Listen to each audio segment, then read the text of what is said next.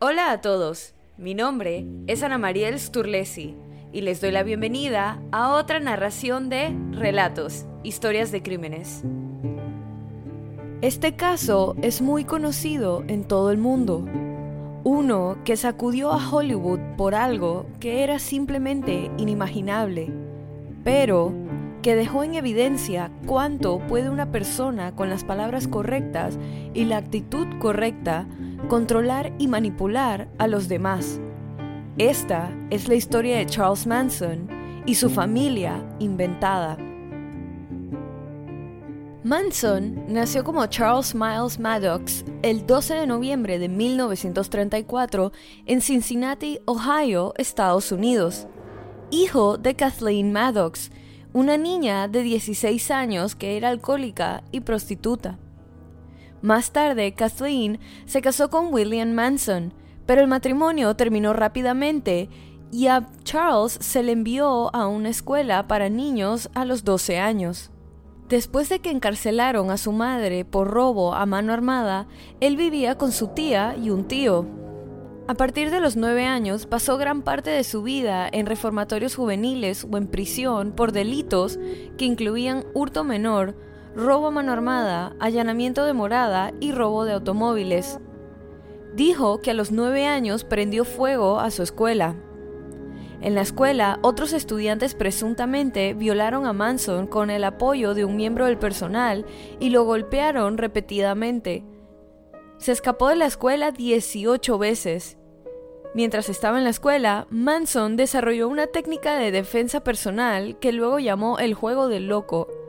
Cuando no podía defenderse físicamente, chillaba, hacía muecas y agitaba los brazos para convencer a los agresores de que estaba loco.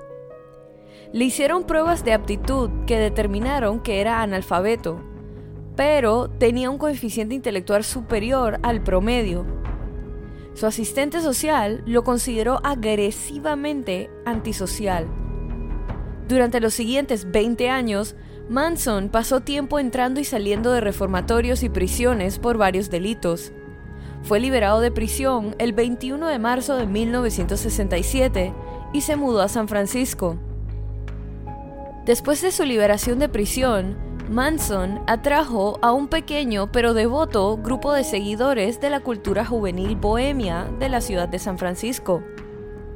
Para 1968 se había convertido en el líder de La Familia, un culto religioso comunal dedicado a estudiar e implementar sus excéntricas enseñanzas religiosas, que se extrajeron de la ciencia ficción, así como de la psicología oculta y marginal predicó la llegada de una gran guerra racial apocalíptica que devastaría a los Estados Unidos y dejaría a la familia en su posición de poder dominante. La familia era un grupo de alrededor de 100 seguidores de Manson que compartían su pasión por un estilo de vida poco convencional y el uso habitual de drogas alucinógenas como LSD y los hongos mágicos. Los seguidores de Manson también incluían una unidad pequeña y dura de jóvenes impresionables. Comenzaron a creer, sin lugar a dudas, las afirmaciones de Manson de que él era Jesús y sus profecías de una guerra racial. Manson fue influenciado no solo por las drogas como el LSD, sino también por las obras de arte y la música de la época, y tenía una fuerte creencia e interés en la noción de Armageddon, del libro de las revelaciones y también exploró las enseñanzas de la cientología y cultos más oscuros, como la iglesia del juicio final. En muchos sentidos, Manson reflejó los rasgos de personalidad y las obsesiones asociadas con los gurús de los grupos cuasi religiosos de culto que comenzaron a surgir en la década de 1960 fue engañado patológicamente al creer que él era el presagio de la fatalidad con respecto al futuro del planeta. En agosto de 1969, Manson reunió a un grupo de sus seguidores más leales de la familia para llevar a cabo su masacre entre la élite y la gente hermosa de Hollywood. La primera de las víctimas de Manson fue asesinada en la casa del director de cine Raymond Polanski y su esposa embarazada, la actriz Sharon Tate, quien comenzaba a abrirse camino en la industria del cine. La pareja estaba alquilando una casa en Cielo Drive en Benedict Canyon, un área al norte de Beverly Hills. Polanski estaba en Londres filmando una película, mientras que su esposa se quedó en Los Ángeles y salió a cenar con tres amigos que iban a pasar la noche en la casa para hacerle compañía. Si bien el propio Manson no participó en los asesinatos, dirigió a cuatro de sus seguidores más obedientes, Charles Watson, Susan Atkins, Patricia Krenwinkel y Linda Kasabian, y los envió a la dirección y les ordenó que mataran a todos dentro de la casa. Según una de las declaraciones de los miembros de la familia, la familia Polanski había sido atacada porque representaba el mundo del espectáculo que había rechazado a Manson, de quien se rumoreaba quería triunfar como cantante. Manson estaba familiarizado con la residencia, porque su inquilino anterior, el productor musical Terry Melcher, había considerado anteriormente y luego decidió no darle a Manson un contrato de grabación. Algunos creen que la casa fue atacada porque Manson pensaba que Terry y su familia aún vivían ahí. Cuando los cuatro miembros de la familia llegaron a la propiedad después de la medianoche del 9 de agosto de 1969, un joven de 18 años llamado Steven Parent estaba visitando a su amigo, el cuidador de la propiedad, en la casa de huéspedes. Watson mató a tiros a Parent. Kasabian estaba horrorizada por los disparos contra el chico y se quedó afuera para vigilar. Kasabian actuó como conductor de la fuga y se convertiría en el testigo estrella durante el juicio. Cuando los otros tres irrumpieron en la casa, llevaron a Tate y su compañía a la sala de estar y los ataron. Jay Sebring, un amigo cercano de Sharon Tate, recibió un disparo y patadas brutales cuando intentaba defender a Tate. Durante la aterradora noche, dos de las víctimas lograron escapar de la casa, pero fueron perseguidas y apuñaladas hasta la muerte. En el juicio, Kasabian describió cómo vio a una de las dos víctimas, un hombre, salir tambaleándose de la casa cubierto de sangre y se horrorizó al verlo. Ella le dijo que lo sentía, pero a pesar de sus súplicas a su atacante para que se detuviera, la víctima fue apuñalada repetidamente. La otra víctima que escapó una mujer escapó de la casa con heridas terribles, pero fue atrapada igualmente en el jardín delantero y apuñalada 28 veces. Tate, embarazada de 8 meses, suplicó por la vida de su hijo por nacer. Atkins la apuñaló sin piedad en el estómago.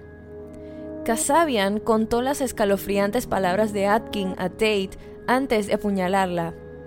Mira, perra, no tengo piedad de ti vas a morir y será mejor que te acostumbres. Atkins luego usó la sangre de Tate para escribir la palabra cerdo en la puerta principal. Sin embargo, en lugar de que esta brutal masacre saciara al patológico Manson, criticó a los asesinos por ser negligentes con los asesinatos, ya que esperaba un resultado contundente y limpio, sin huidas por parte de las víctimas, y que todo se llevara a cabo dentro de la casa. La noche siguiente, Manson llevó a los miembros de la familia, Watson, Krenwinkel y Leslie Van Houten, a la dirección de Leno y Rosemary LaBianca, una pareja casada conocida por negocios en el área. Manson decidió acompañar al grupo esta vez para, según él, mostrarles cómo se tenía que hacer. Tras unas horas de camino, durante las cuales el cabecilla se dedicó a contemplar varios proyectos de asesinato, uno de los cuales intentó por su cuenta, le indicó a Kasabian cómo llegar donde la pareja. Una vez en la entrada, Manson desapareció por la entrada y regresó para decir que había atado a los ocupantes de la casa. Luego entraron Watson, Krenwinkel y Van Houten. El líder de la secta despertó a un Leno dormido a punta de pistola e hizo que Watson le atara las manos con una correa de cuero. Trajeron a Rosemary a la sala de estar desde el dormitorio y Watson cubrió las cabezas de las parejas con las fundas de almohadas que ató con cables de lámparas.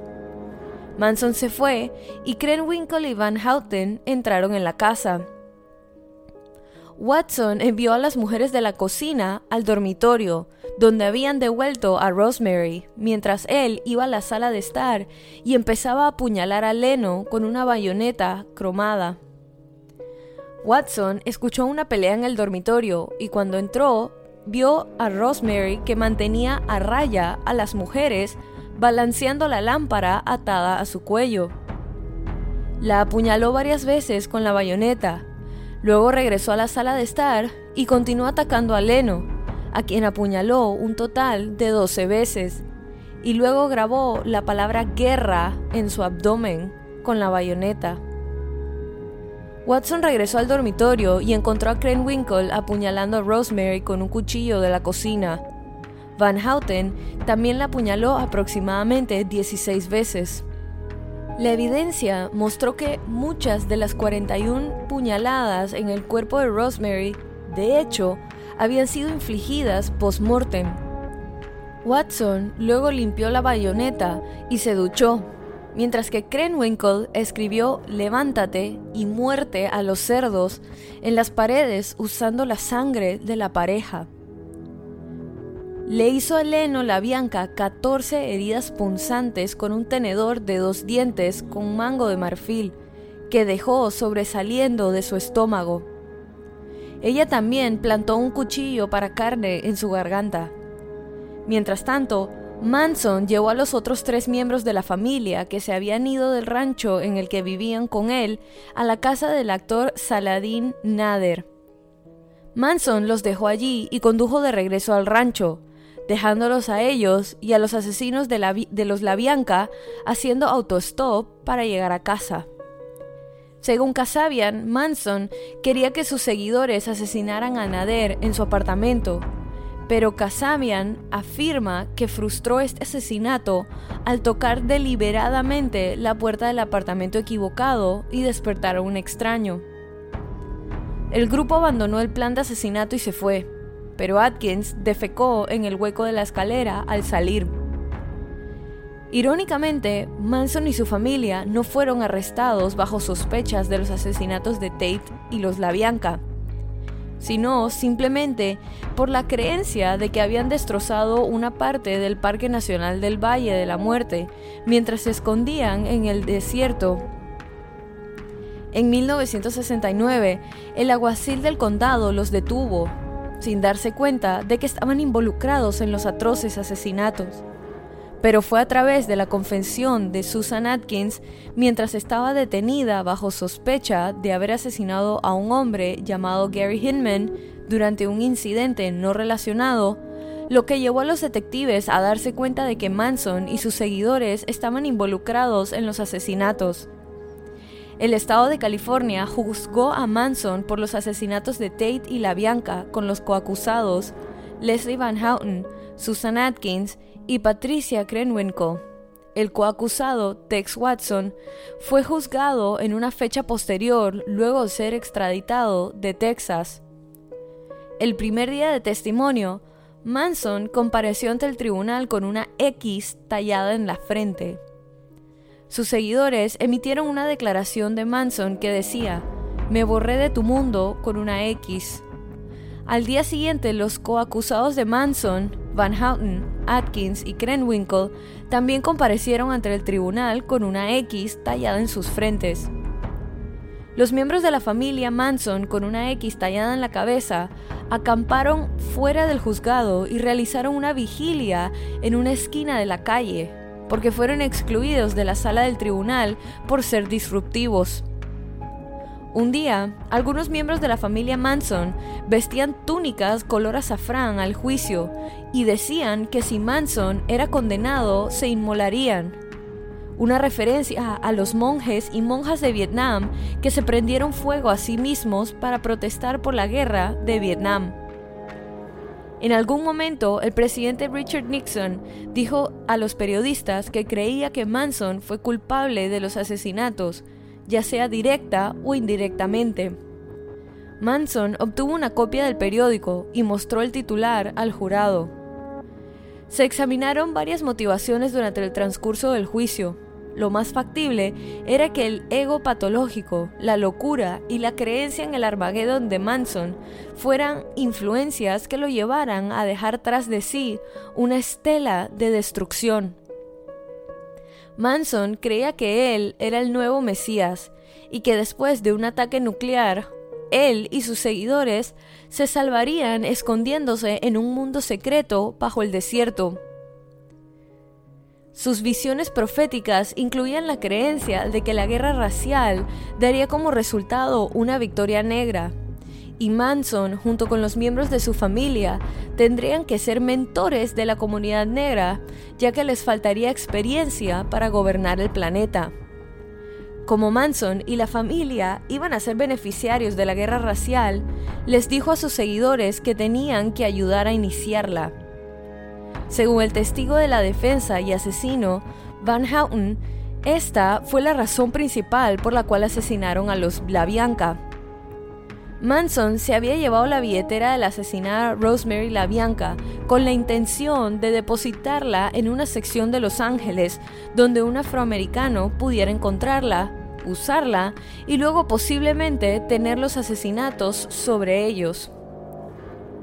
Más tarde en la corte, Van Houten, que solo tenía 19 años, cuando participó en los asesinatos de los La Bianca, alegó que Manson se había aprovechado de su vulnerabilidad y aversión por su madre, aunque creía, como los demás miembros, que él era un hombre de visión. El juicio había durado poco más de dos meses cuando Manson intentó atacar al juez Older mientras el jurado estaba presente en la sala. Manson primero amenazó a Older y luego saltó sobre la mesa de su abogado con un lápiz afilado en dirección a Older. Manson fue inmovilizado antes de llegar al juez. Mientras lo sacaban de la sala del tribunal, Manson le gritó a Older, en nombre de la justicia cristiana, alguien debería cortarte la cabeza. Mientras tanto, las acusadas comenzaron a corear algo en latín. Debido al ataque repentino, el juez Older comenzó a usar una pistola calibre 38 para el juicio. A mediados de noviembre, el estado de California descansó su caso después de presentar 22 semanas de evidencia. Luego, los abogados de los acusados sorprendieron a la sala del tribunal al anunciar que no tenían testigos para presentar y descansaron su caso. Inmediatamente después de que anunciaran la impactante noticia, las tres acusadas gritaron que querían testificar que Manson no tenía nada que ver con los asesinatos y protegerlo, pero sus abogados no se lo permitieron. Al día siguiente, el propio Manson anunció que él también quería testificar, y se le permitió hacerlo sin la presencia del jurado. Entre otras cosas, dijo, Estos niños que vienen a ti con cuchillos son tus hijos. Tú les enseñaste, yo no les enseñé.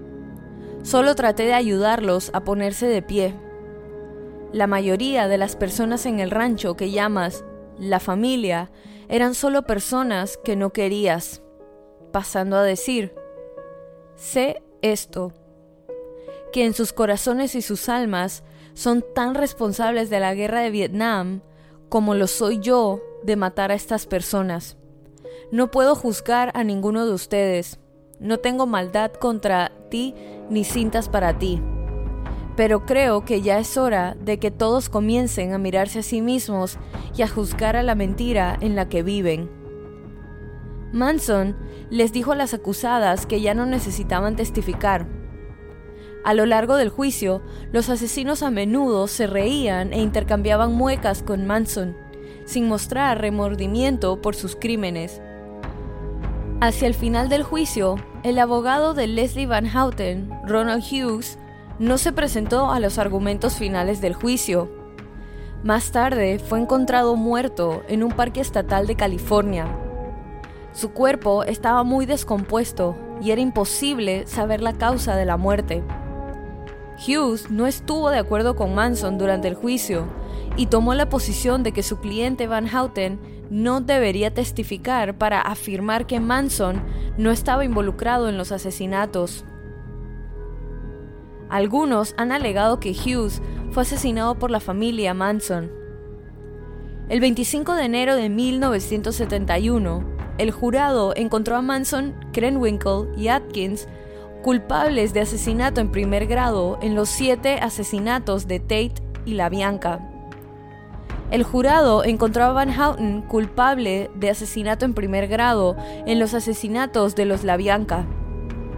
A Kasabian se le concedió inmunidad por su parte como testigo estrella. El jurado condenó a muerte a los cuatro acusados. Cuando las acusadas fueron conducidas a la sala del tribunal, cada una de ellas se había afeitado la cabeza, al igual que Manson. Después de escuchar la sentencia, Atkins le gritó al jurado, mejor cierren sus puertas y vigilen a sus hijos. El juicio por asesinato de Manson fue el juicio por asesinato más largo en la historia de Estados Unidos, cuando ocurrió, con una duración de nueve meses y medio, cuando se determinó la sentencia en marzo de 1971. Después de dar entrevistas desde la prisión, escribir una autobiografía, ser atrapado vendiendo drogas, ser transferido varias veces a otras instalaciones penitenciarias que le negaran la libertad condicional dos veces y que otro recluso lo rociara con diluyente de pintura y le prendiera fuego, Manson murió el 19 de noviembre de 2017 de causas naturales. Llevaba más de 40 años en prisión por sus crímenes. Se dice que Manson nunca participó directamente en los asesinatos, pero que su manipulación hacia un grupo de jóvenes con sentimientos de rechazo hacia ellos por parte de la población general y que se encontraban constantemente bajo efecto de las drogas, fue suficiente para que cometieran al menos 35 asesinatos. Y así culmina este episodio de Relatos, historias de crímenes. Recuerden pasar por la cuenta de Instagram y dejar su opinión de este caso. La cuenta es Relatos en Podcast y la pueden encontrar en la descripción de este episodio. Si te gustó este relato, suscríbete o síguenos en la plataforma de tu preferencia que utilices para escuchar los episodios. Y no dudes en dejar una calificación y comentarios. Mi nombre es Ana María Sturlesi y muchas gracias por acompañarme en esta narración nuevamente y bienvenido si es tu primera. Nos vemos la otra semana para otra narración de Relatos, Historias de Crímenes.